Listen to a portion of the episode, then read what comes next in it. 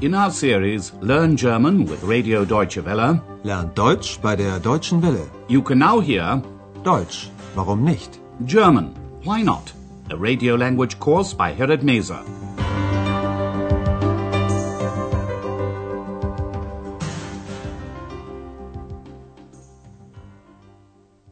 Liebe Hörerinnen und Hörer. Hello and welcome back. Today you can hear lesson 15. Verkaufst du auch die Kassetten? Are you selling the cassettes too? In the last lesson, Andreas wrote a letter to his parents. He told them he had another job because, as they could imagine, a student always needs money. Ihr wisst doch, ein Student braucht immer Geld. The Hotel Europa is in Aachen. Andreas asks his parents whether they'll come to visit him there. Listen to the verb form he uses. Andreas addresses his parents as ihr. The verb in the second person plural ends in t. Ihr kommt doch nach Aachen?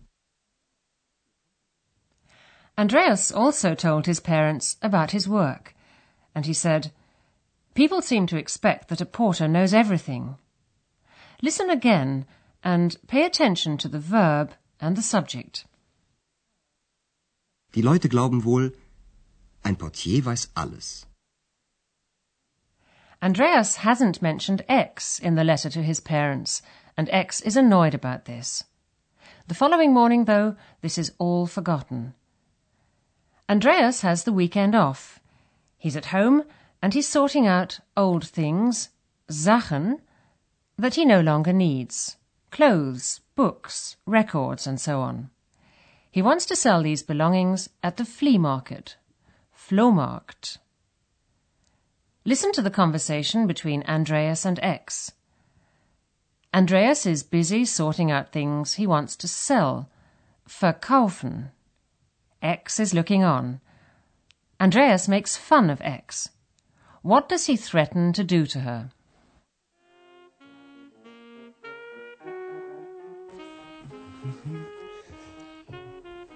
Warum liegen die Sachen da? Ich verkaufe sie. Was? Verkaufen?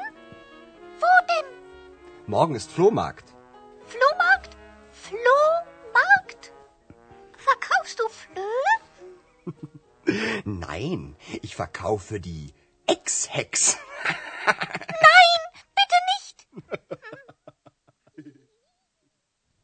Andreas threatens to sell X along with his belongings. Of course, he's only teasing her. To begin with, X asks Andreas why so many of his things, Sachen, are lying around. Warum liegen die Sachen da? Andreas says he's spread out his belongings because he wants to sell them. Ich verkaufe sie. X is surprised at this. She asks Andreas where, wo, he wants to sell his old belongings. She says, What? Sell them? Where? Was? Verkaufen? Wo denn? Aachen, like many other German cities, has a regular flea market, Flohmarkt. Andreas explains to X, Tomorrow there's a flea market. Morgen ist Flohmarkt. X has never heard of a flea market before, and she thinks it's a market where fleas, Flöhe, are sold. So she asks Andreas, Are you going to sell fleas? Verkaufst du Flöhe? These markets are called flea markets because they sell everything, even things that are as small as a flea. X is also very small, and so Andreas teases her by saying he'll try to sell her too. He makes a rhyme saying, I'll sell X, the witch. Ich verkaufe die Ex-Hex. X is horrified at this thought, and so she begs Andreas, No, please don't. Nein, bitte nicht. Once X realizes there's no danger that Andreas will sell her at the flea market, she continues to pester him. She looks through all the things he wants to sell and finds, for example, cassettes, Kassetten, and records, Schallplatten. Listen to their conversation again. What does Andreas want to sell? And what is he uncertain about selling?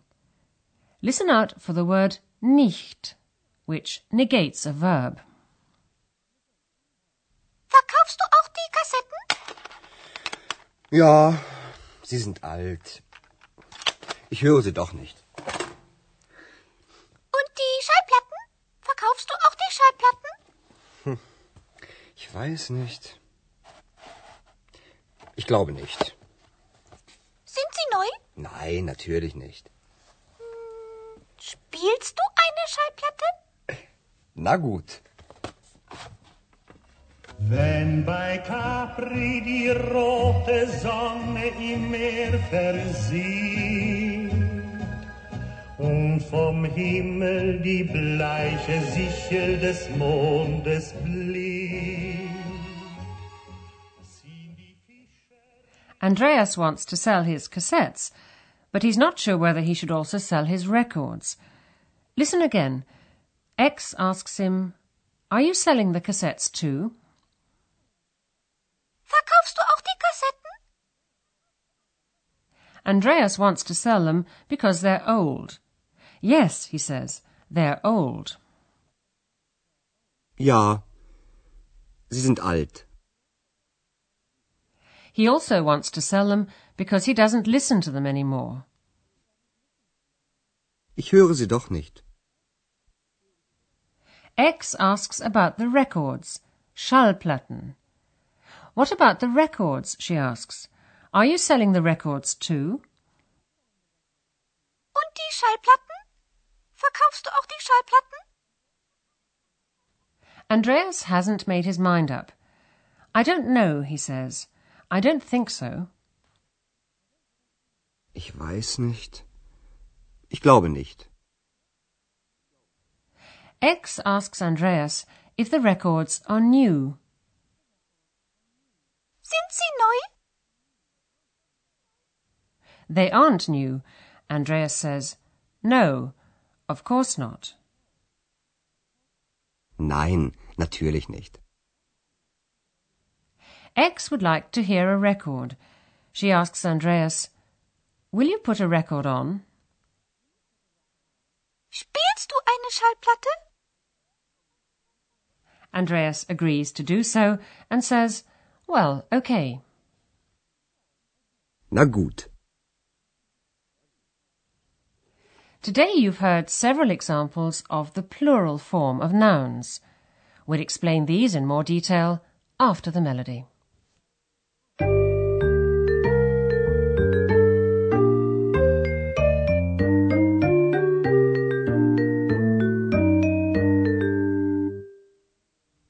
Listen to the next few examples of plural nouns. They're all preceded by the definite article die. Die Sachen. Die Schallplatten.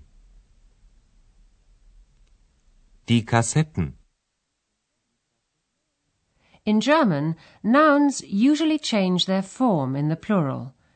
Very often they add the letter n. Listen to the following examples of nouns in the singular. Die Schallplatte. Die Kassette. And in the plural. Die Schallplatten. Die Kassetten. If you don't want to repeat a noun in the plural form, you can use a pronoun instead. The word for they is sie. Die Kassetten sind alt. Sie sind alt. Sind die Schallplatten neu? Sind sie neu?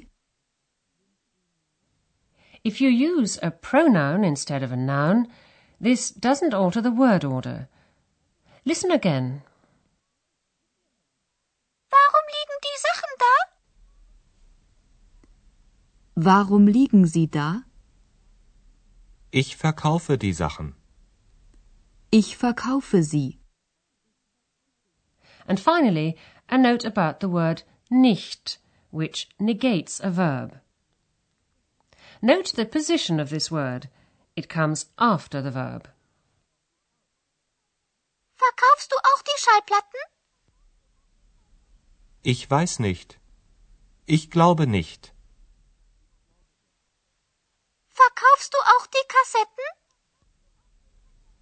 Ich höre sie doch nicht.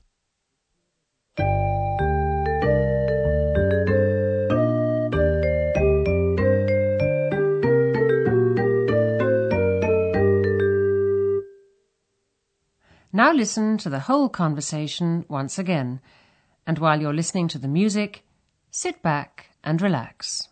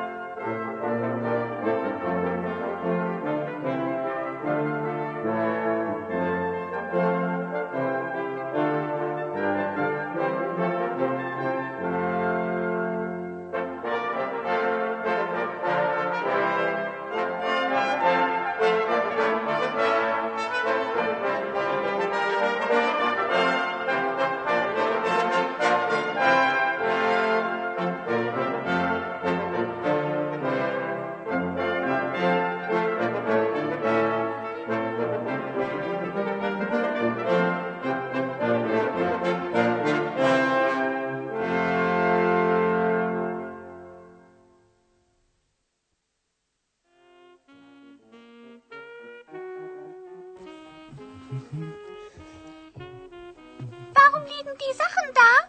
Ich verkaufe sie. Was? Verkaufen? Wo denn? Morgen ist Flohmarkt. Flohmarkt? Flohmarkt? Verkaufst du Flöhe? Nein, ich verkaufe die Ex-Hex. Nein, bitte nicht. X realizes that Andreas is only teasing her and that he won't try to sell her at the flea market, and so she continues to bombard him with questions. Verkaufst du auch die Kassetten? Ja, sie sind alt. Ich höre sie doch nicht. Und die Schallplatten? Verkaufst du auch die Schallplatten? Ich weiß nicht. Ich glaube nicht. Sind sie neu? Nein, natürlich nicht. Spielst du? Na gut. Wenn bei Capri die rote Sonne im Meer versieht und vom Himmel die bleiche Sichel des Mondes blinkt, ziehen die Fischer mit ihren Booten aufs Meer hin. Well, that's all for today. Goodbye for now, and do join us for the next lesson. Ciao. You've been listening to our language course Deutsch, warum nicht? A production of Radio Deutsche Welle in cooperation with the Goethe Institute in Munich.